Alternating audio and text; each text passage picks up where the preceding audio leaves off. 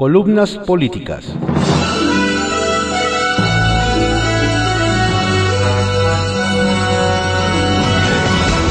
Continuamos con la audiosíntesis informativa de Adrián Ojeda Román, correspondiente a hoy, martes 27 de octubre de 2020. Vamos con algunas columnas políticas que se publican en periódicos de circulación nacional. Serpientes y escaleras, por Salvador García Soto, que se publica en el periódico El Universal. Ultimátum de estados a AMLO. Diálogo y respeto o rompen federación. Mientras el presidente López Obrador profería amenazas y amagos contra las empresas privadas del sector energético, con la que su gobierno libra una batalla legal, diez gobernadores de la República le lanzaron ayer un ultimátum a su gobierno en defensa del federalismo, de los fideicomisos y del presupuesto para sus estados, en el que advirtieron que si el presidente sigue sin atender su petición de diálogo para revisar las necesidades presupuestales de los gobiernos locales y se niega a revisar el proyecto de presupuesto para 2021, las 10 entidades que representan podrían tomar una ruta de rompimiento para salir del pacto federal y abandonar la República. De manera coordinada y simultánea, los diez mandatarios de la Alianza Federalista pronunciaron desde las capitales de sus estados un discurso similar en el que exigieron a López Obrador dejar de desairar y atacar a sus estados, minimizando y despreciando sus peticiones de mayor presupuesto. En todos los actos públicos, los gobernadores se hicieron acompañar de los representantes de los tres poderes públicos y de los sectores más representativos de cada lugar para mandar el mensaje de que no solo somos los gobernadores, sino diez entidades, Jalisco, Nuevo León, Chihuahua, Guanajuato, Tamaulipas, Coahuila, Michoacán, Durango, Colima y Aguascalientes, cuyos habitantes exigen respeto y diálogo de la Federación. Estamos aquí para mandar un mensaje contundente de que no estamos dispuestos a tolerar más abusos de la Federación, lanzó el gobernador de Jalisco, Enrique Alfaro, desde el Hospicio Cabañas de Guadalajara. En Chihuahua, Javier Corral lo secundó, con la advertencia de que si no hay respuesta a su petición de diálogo con el presidente, los estados están listos para ir a una batalla política y jurídica con la federación para defender sus recursos. Desde Nuevo León, Jaime Rodríguez Calderón amenazó que el Estado romperá con la federación si no se escucha el llamado para realizar un reparto más equitativo de acuerdo a lo que cada Estado aporta. El amago de ruptura en la República también se escuchó desde Guanajuato, donde el gobernador Diego Sinué demandó también diálogo al presidente o de lo contrario advirtió, las diez entidades unidas podrían tomar la decisión de romper el pacto federal.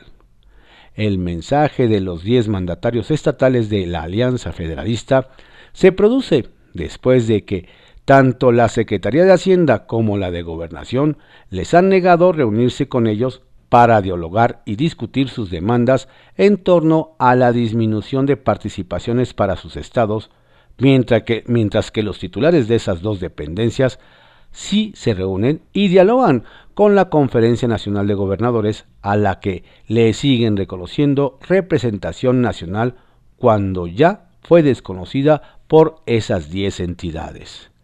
Luego de la acción coordinada de los 10 estados, trascendió que la Alianza Federalista ya está realizando un análisis constitucional y jurídico, además de una estrategia política para declarar si no hay respuesta a sus peticiones y el presidente acepta dialogar para revisar y modificar el presupuesto federal 2021, una separación del pacto federal a partir del principio constitucional de que los estados son soberanos y forman parte de una república federal y por consentimiento propio, y que también pueden decidir salirse si se sienten ignorados, desatendidos o maltratados por el gobierno central. ¿Será que lleguemos a un escenario tan complicado como la división o el rompimiento de la República por temas presupuestales de federalismo e indudablemente por diferencias políticas y polarización? Veremos cómo responde a este ultimátum el presidente López Obrador y si la amenaza de los 10 estados es real o si estamos ante un blofeo de los estados.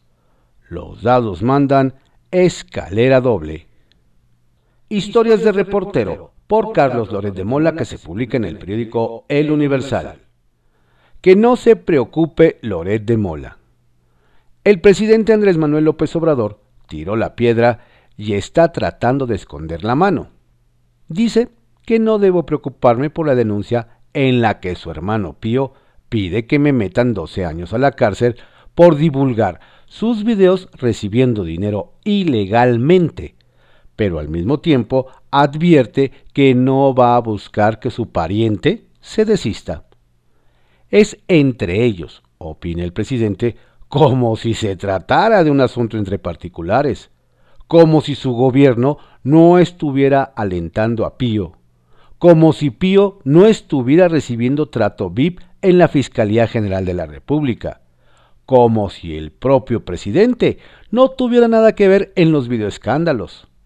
Hay que recordar que en las conversaciones de los videos, Pío López Obrador deja claro que el dinero es para apoyar el proyecto político presidencial de su hermano Andrés Manuel, y que esto lo sabe perfectamente el hoy presidente de México. El 2 de octubre presentó Pío López Obrador su denuncia. Nada de esto se divulgó ni se dijo. El gobierno apostó por el factor sorpresa, por el golpe bajo. El 18 de octubre fui yo quien dio a conocer la existencia de este ataque legal. Al día siguiente, en la conferencia mañanera del 19 de octubre, el presidente abordó el tema, confirmó la denuncia y pareció deslindarse de ella, pero cuestionando directamente. Negó que fuera a pedir a su hermano que se desista o la fiscalía a la que tantas cosas le pide, y ésta le responde con prestancia que no proceda. Se deslinda de dientes para afuera pero alienta el ataque desde Palacio. Es un truco. Lo detectó muy bien artículo 19, la Organización Internacional Defensora de Libertad de Expresión.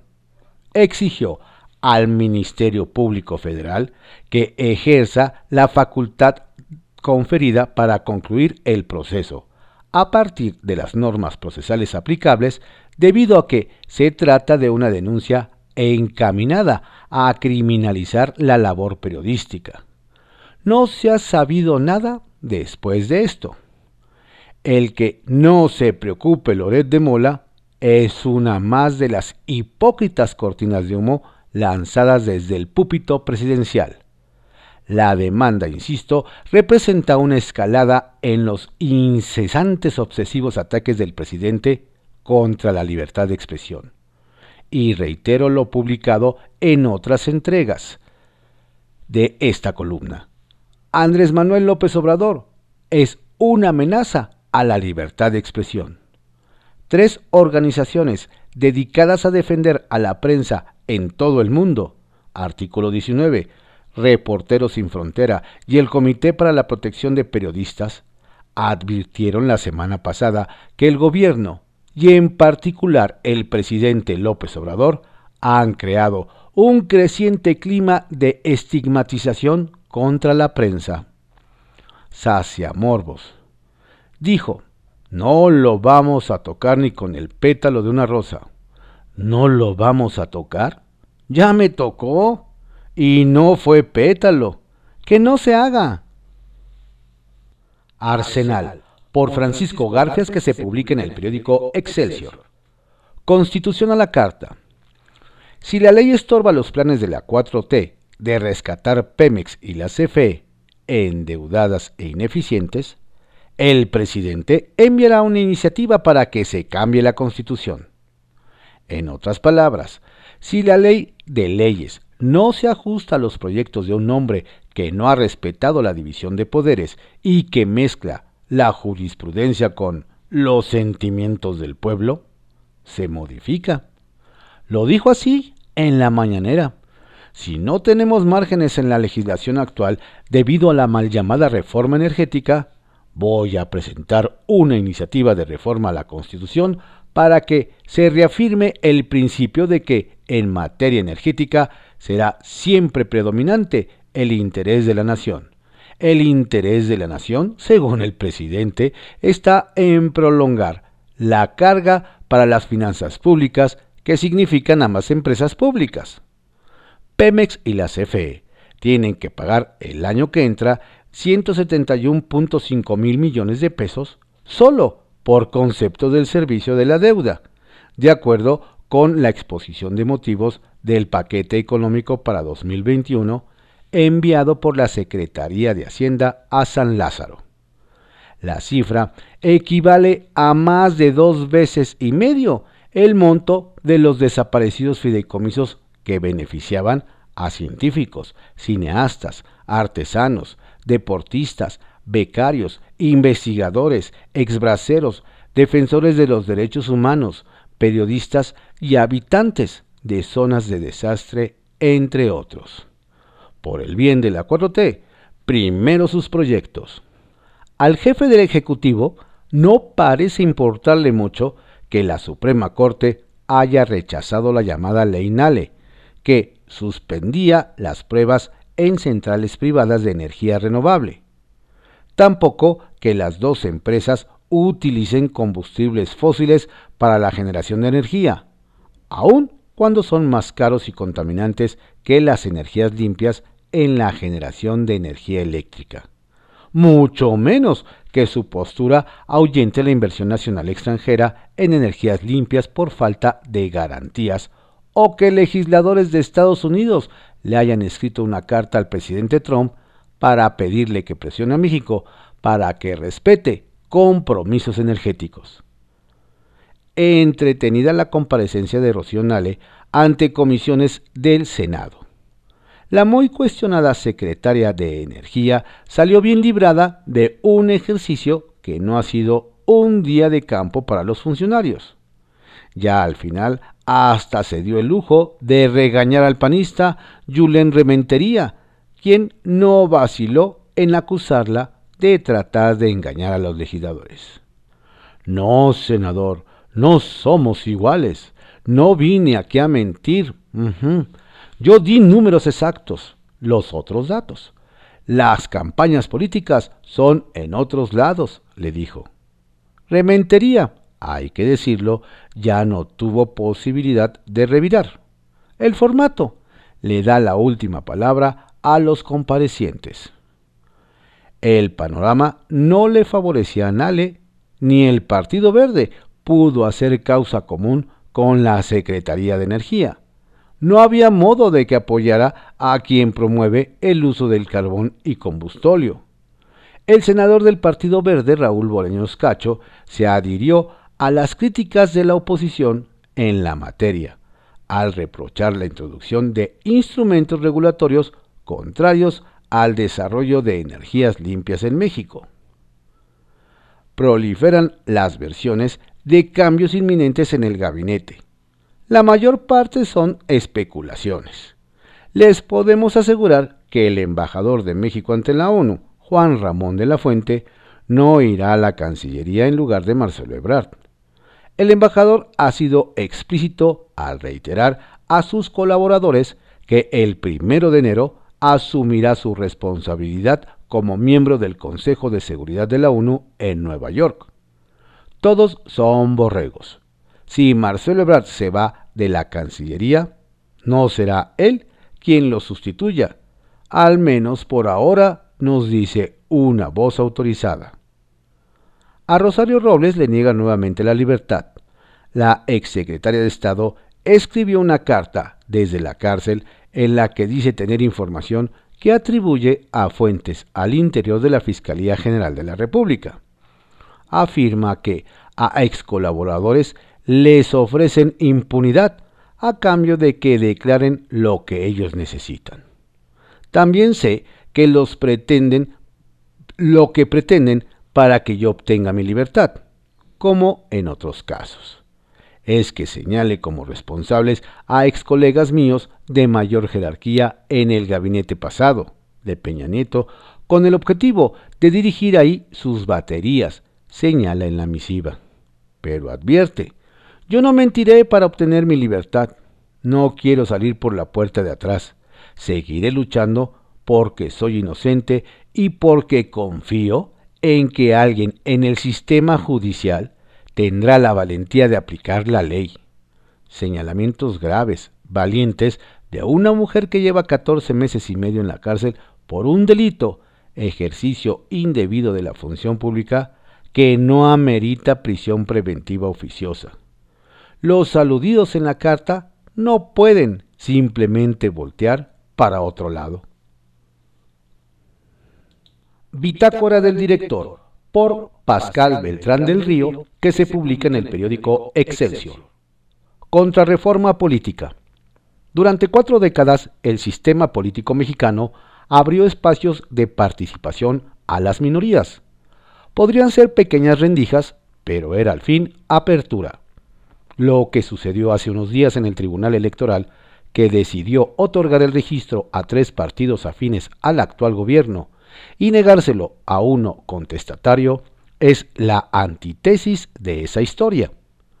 Todo comenzó en 1977. Habían pasado casi 10 años de la masacre de Tlatelolco, uno de los peores episodios de represión en la historia de los regímenes del PRI. La reforma política implementada por Jesús Reyes Heroles, secretario de Gobernación, reconocería nuevos partidos políticos por primera vez en un cuarto de siglo. Quizá pensando en su propia sobrevivencia, el sistema abdicaría de una cerrazón que había conducido a que en 1976 José López Portillo fuera candidato único a la presidencia.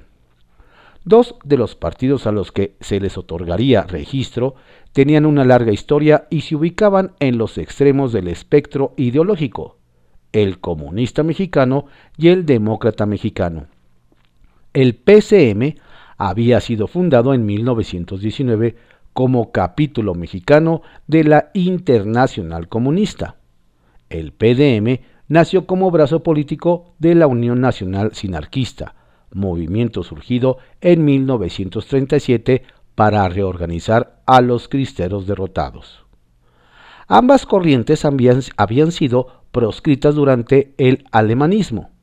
La primera en 1951 por el temor que causaba al gobierno el activismo sindical. La segunda por encapuchar la estatua de Benito Juárez durante un mitin en 1949 frente al hemiciclo, cuando acababa de obtener su registro como partido Fuerza Popular. El régimen permitió la participación de comunistas y sinarquistas que en su primera incursión electoral después de la reforma política en 1979 obtuvieron 5.10 y 2.26% de los votos, respectivamente, y alcanzaron representación en la Cámara de Diputados. Hasta entonces, el PAN había sido la única oposición real que el PRI había tenido. El sistema de cuatro partidos que existió hasta 1976 había sido una ficción, pues dos de ellos, el Popular Socialista, PPS, y el auténtico de la Revolución Mexicana, PARM, habían sido paleros del PRI. Por eso, cuando el PAN no pudo postular candidato en 1976 por un conflicto interno, López Portillo se quedó sin contrincante, cosa que evidenció ante el mundo que México no era precisamente una democracia. La reforma política otorgó registro a un tercer partido, el Socialista de los Trabajadores, PST, que no tardaría en sumarse a la constelación de satélites del PRI del que ya formaban parte el PPS y el PARM. A diferencia de lo que hizo aquella reforma, cuya huella se puede encontrar en las alternancias en la presidencia de 2000 y 2018, la decisión del Tribunal Electoral de otorgar registro al partido Encuentro Solidario, redes sociales progresistas y Fuerza Social por México y negárselo a México Libre, ha cerrado la puerta a la participación de nuevas minorías. El espectro de partidos políticos que podrá presentar candidatos en 2021 está poblado por una mayoría de partidos afines al gobierno, algo que no sucedía desde 1979. De un total de 10, 6 lo son. Morena, Partido del Trabajo, Partido Verde y los tres mencionados arriba. Se ha dado en los hechos una contrarreforma electoral. Busca pies. Esta noche se disputa el sexto juego de la Serie Mundial de Béisbol. De ganar los Dodgers de Los Ángeles de la Liga Nacional, se coronarán como campeones de la Gran Carpa. Si ganan los Mantarrayas de Tampa Bay de la Liga Americana, habrá un séptimo juego, decisivo. Esto el miércoles. Este año, la Serie Mundial coincide con las elecciones presidenciales en Estados Unidos. Curiosamente, la mayoría de las veces que eso ha sucedido en la era moderna del béisbol, ha habido una coincidencia entre la liga que se lleva la serie y el partido que gana las elecciones. En 16 de 28 ocasiones, cuando triunfa el equipo de la Liga Americana, gana el Partido Republicano y cuando gana el de la Nacional, triunfa el Partido Demócrata. Estrictamente personal, por Raimundo Rivapalacio, que se publica en el periódico El Financiero. Sheinbaum contra López Gatel. Las diferencias por el manejo del COVID-19 entre la jefa de gobierno de la Ciudad de México, Claudia Sheinbaum, y el zar federal del coronavirus, el subsecretario de Salud Hugo López Gatel, se vienen arrastrando por meses, desde que chocaron por la insistencia del doctor que los cubrebocas no servían para nada, en apoyo a la posición científica del presidente Andrés Manuel López Obrador. En uno de esos enfrentamientos, Rosaura Ruiz, la secretaria de Educación, Ciencia y Tecnología Capitalina, lo encaró. Hugo, le dijo frontalmente, para desmontar su argumento, el cubrebocas es una barrera. López Gatel no respondió, pero siguió su cruzada contra todos los gobernantes del país que no se ajustaban a las guías que, con su aval, marcaba López Obrador en materia de prevención. Este nuevo choque tuvo uno de sus momentos más ríspidos cuando el jueves, en una reunión en Palacio Nacional, la discusión entre Sheinbaum y López Gatel alcanzó un punto de quiebre por el deseo de la jefa de gobierno de prender el semáforo rojo en la Ciudad de México ante el aceleramiento de contagios y elevación en la ocupación de camas. López Gatel alegó airadamente en contra de ello, de acuerdo con personas que conocieron del enfrentamiento sin que hayan trascendido sus argumentos. López Gatel mantiene una posición radical a favor de una estrategia parecida a la de la inmunidad de rebaño, donde se busca que un mayor número de personas sea contagiada por el virus para así desarrollar anticuerpos. La estrategia fue puesta en práctica en Suecia, donde calculaban que al llegar al 50% de contagios habrían llegado al mínimo óptimo de la inmunidad. Sin embargo, cuando apenas habían rebasado el 35% de contagios, tuvieron que cancelar esa estrategia y admitir que se habían equivocado. El primer ministro Boris Johnson comenzó con esa estrategia en el Reino Unido hasta que sus asesores en el Imperial College de Londres le dijeron que de seguir por ese camino habría 250 mil muertes. En México, López Gatel ha podido desarrollar esa estrategia sin importarle las críticas en México y el mundo sobre su necedad por cuenta, porque cuenta con el apoyo de López Obrador, que piensa cuando menos durante los primeros meses de la pandemia que es mentira el alcance de la enfermedad y que el impacto ha sido magnificado por la propaganda. De ahí que pese a las recomendaciones que utilice de manera regular el cubrebocas, ha hecho caso omiso a las sugerencias. De la misma forma, ha ignorado el desastre de la estrategia de su usar de 8.000 muertes que como máximo calculaba habría la estimación de la propia Secretaría de Salud. De muertes confirmadas y sospechosas por COVID es de 103.882 hasta este momento. Adicionalmente, hay 139.000 decesos que pudieran estar asociados al coronavirus, según la propia dependencia. En el corto y mediano plazo, no sabremos por el gobierno el total de víctimas de la pandemia. López Gatel se ha convertido en un villano público para muchos sectores por la estrategia que impuso, la cual, en términos de resultados comparados con, sus proyecciones, ha sido un desastre. El subsecretario que empujó a López Obrador a comparar el virus con una gripe y descalificar acciones contundentes porque era menos grave que la influenza, tendrá que pagar en tribunales su negligencia al estarse preparando denuncias en su contra por negligencia criminal. Pero eso será en el mediano plazo.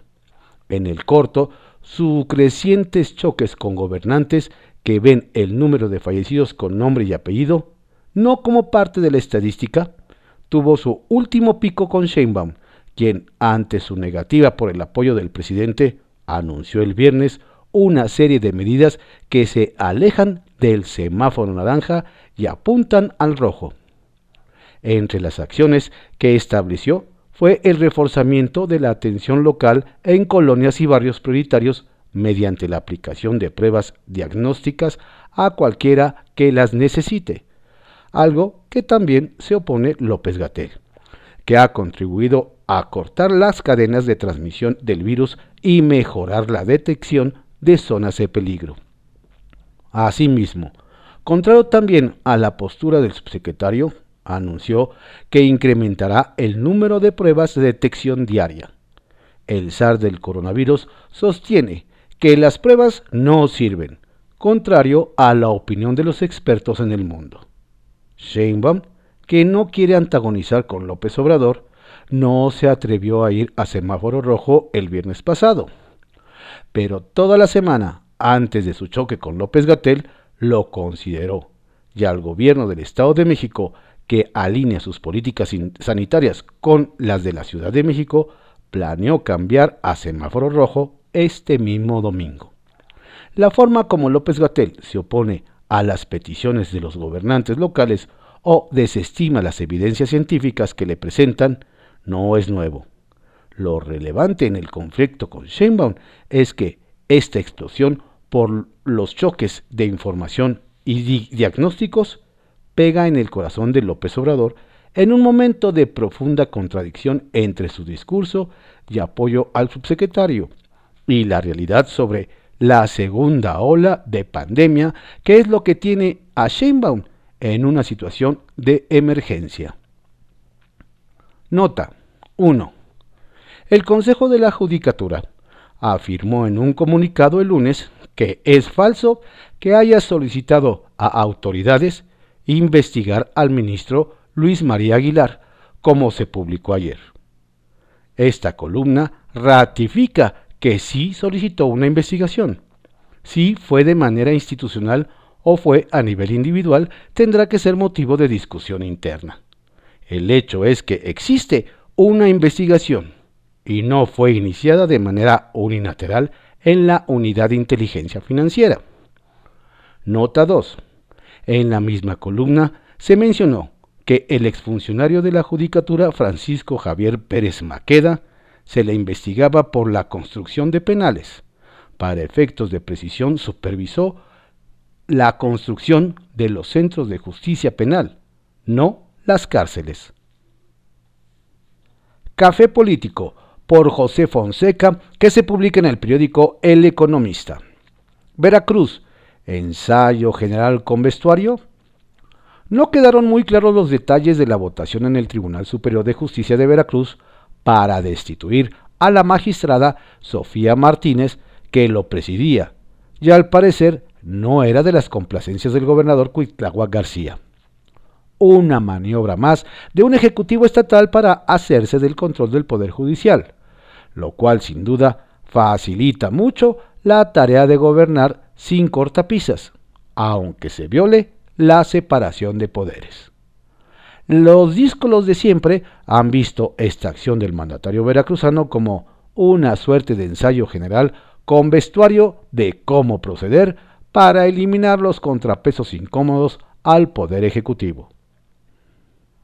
Por encuesta las candidaturas de Morena, aunque todavía no asume Mario Delgado la dirigencia nacional de Morena, ya se ha informado a los aspirantes a las candidaturas, especialmente a las candidaturas a gobernadores, que éstas podrían resolverse por encuesta. No hay evidencia de que esa haya sido la decisión del todavía diputado Mario Delgado. Pero según el zacatejano José Narro Céspedes, pide licencia para competir con David Monreal. Sonará democrático, pero parece que en el palacio de donde salieron los avisos no entienden que los seguidores de quienes pierde, quienes pierden quedan muy resentidos y luego no hay poder humano que consiga llevarlos a votar el día de la elección. Durazo, otra vez la certificación policial. El todavía titular de la Secretaría de Seguridad Pública Ciudadana, Alfonso Durazo, encabezó una reunión con funcionarios estatales y municipales en la cual anunció que para el próximo abril estarán certificados todas las policías de la República con las nuevas reglas.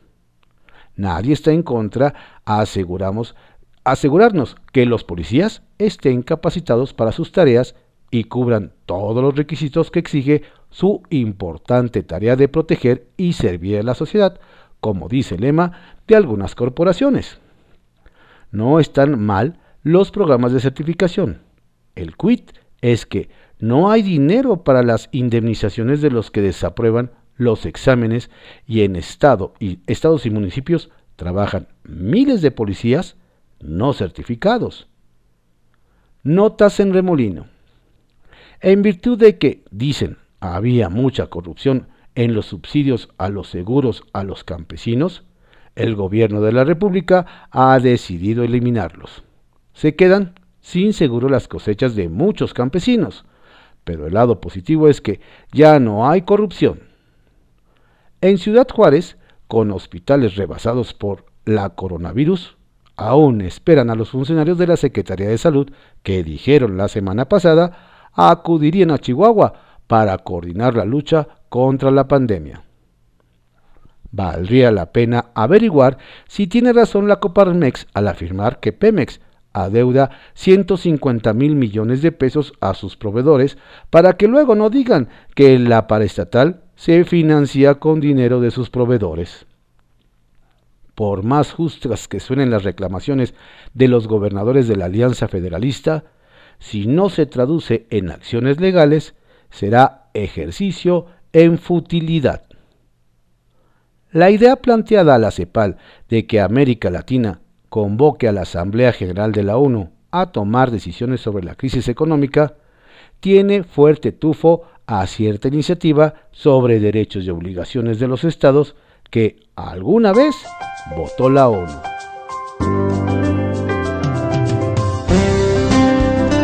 Estas fueron algunas columnas políticas que se publican en diarios de circulación nacional en la audiosíntesis informativa de Adrián Ojeda Román, correspondiente a hoy, martes 27 de octubre de 2020.